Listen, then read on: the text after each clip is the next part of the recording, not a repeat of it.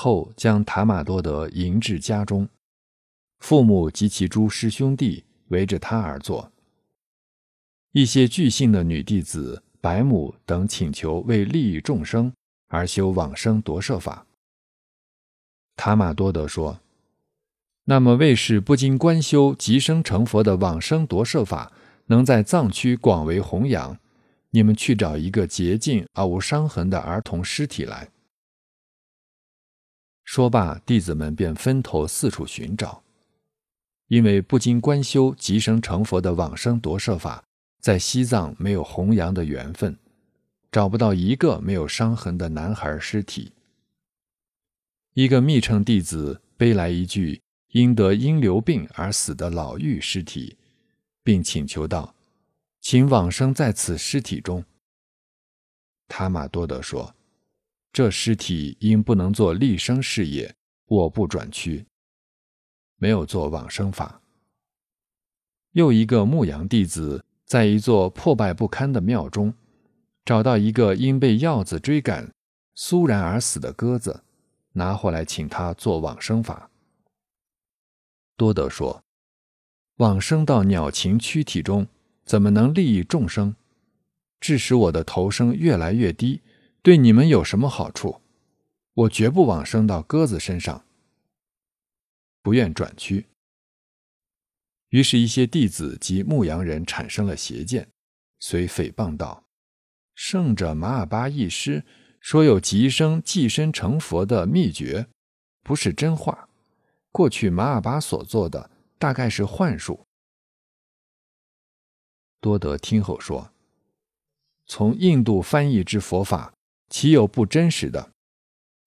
尤其我父所传之佛法，岂有不真实的？不要对上师生邪见。若对上师生邪见，便是堕入恶趣轮回之因。现为弘扬佛教，特别为表明我父所传之法极为纯正，又要让牧羊人等不致堕入恶趣之中。我要往生到鸽子身体中。我正在修升起次第，收摄到圆满次第后，再行往生法。因在修升起次第中做往生法，则犯杀害本尊之罪。我要结束圆满次第了，把死鸽子放在我枕头上，摆上贡品。众人遵命摆上贡品。塔玛多德观想升起次第时。喜金刚变化九尊，清晰明亮，一切凡夫都亲眼看见了。当收摄圆满次第后，做往生法时，多得已无生气，而鸽子却微微动弹了。当多得咽气时，鸽子猛然站起，抖搂着翅膀，向父母做顶礼之状，并绕行三周之后，便朝卓窝龙沟头飞去。马尔巴说：“孩儿回来。”便往回转，围绕色卡石堡转后，便落在父亲右肩上。父亲说道：“达美玛，今后我们只有指望鸽子了。把它迎到佛堂里去，献上贡品。”随即将鸽子迎至顶楼，呈现贡品，让其安住，同时准备安葬及焚化事宜。并建起焚尸亭。马尔巴与诸大弟子共修火祭法。这时，从四面八方放射出八种不同的光，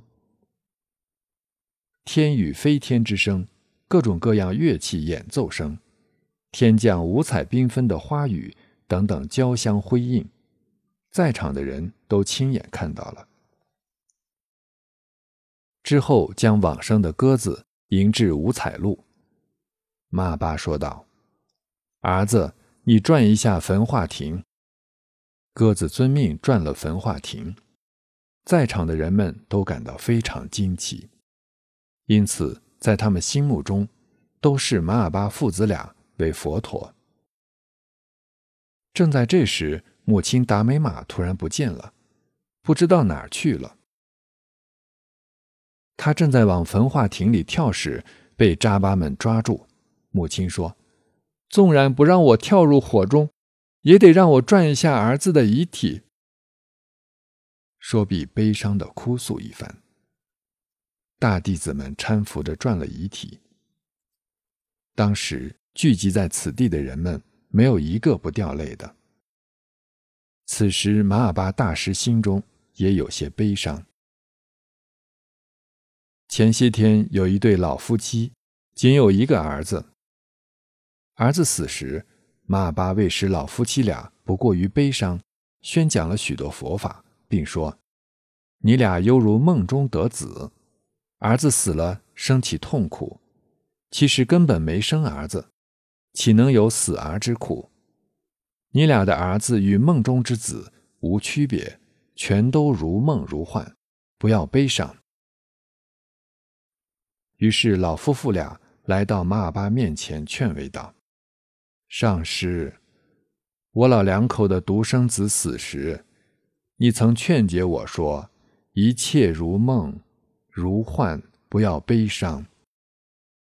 您现在还有以塔玛桑登为首的六个儿子，塔玛多德之死也如梦如幻，请您不要悲伤。”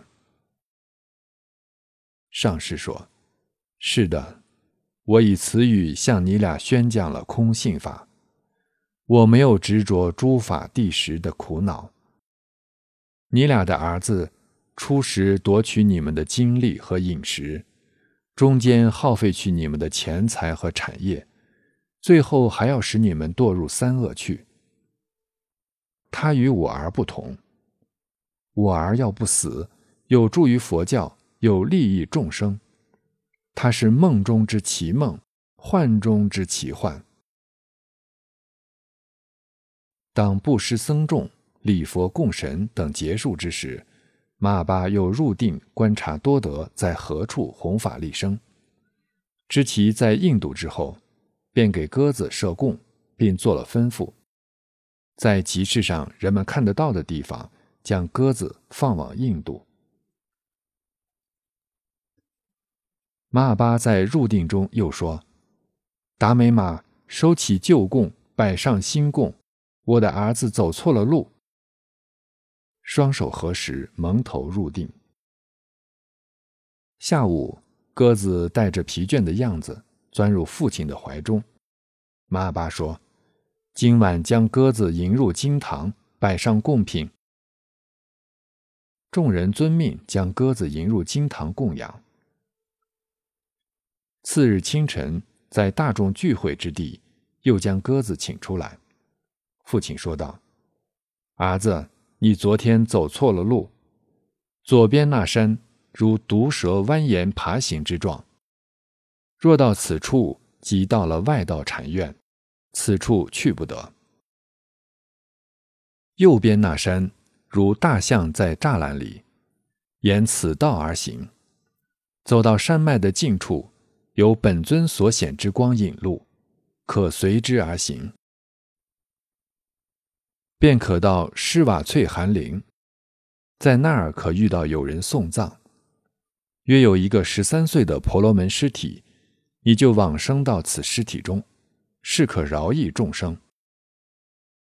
鸽子听了以后，绕父母飞行三周，做辞别状，点头三次，遵从父命飞去了。